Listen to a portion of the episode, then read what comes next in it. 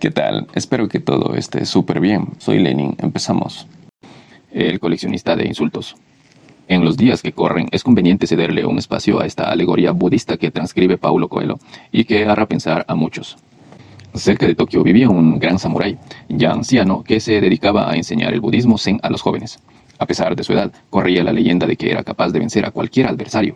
Cierto día, un guerrero conocido por su total falta de escrúpulos pasó por la casa del viejo. Era famoso por utilizar la técnica de la provocación.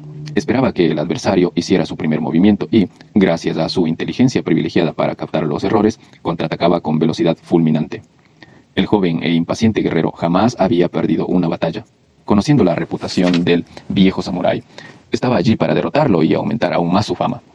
Los estudiantes de Zen que se encontraban presentes se manifestaron contra la idea, pero el anciano aceptó el desafío. Entonces fueron todos a la plaza de la ciudad, donde el joven empezó a provocar al viejo. Arrojó algunas piedras en su dirección, lo escupió en la cara y le gritó todos los insultos conocidos, ofendiendo incluso a sus ancestros.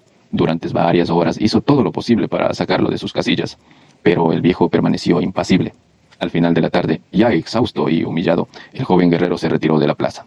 Decepcionados por el hecho de que su maestro aceptara tantos insultos y provocaciones, los alumnos le preguntaron, ¿Cómo ha podido soportar tanta indignidad?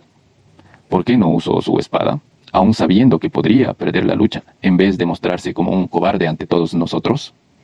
El viejo samurái repuso, Si alguien se acerca a ti con un regalo y no lo aceptas, ¿a quién le pertenece el regalo?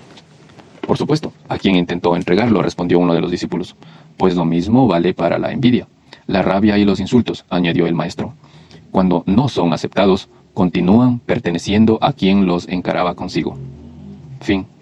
Lección. Nadie nos agrede o nos hace sentir mal. Somos los que decidimos cómo sentirnos. No culpemos a nadie por nuestros sentimientos. Somos los únicos responsables de ellos.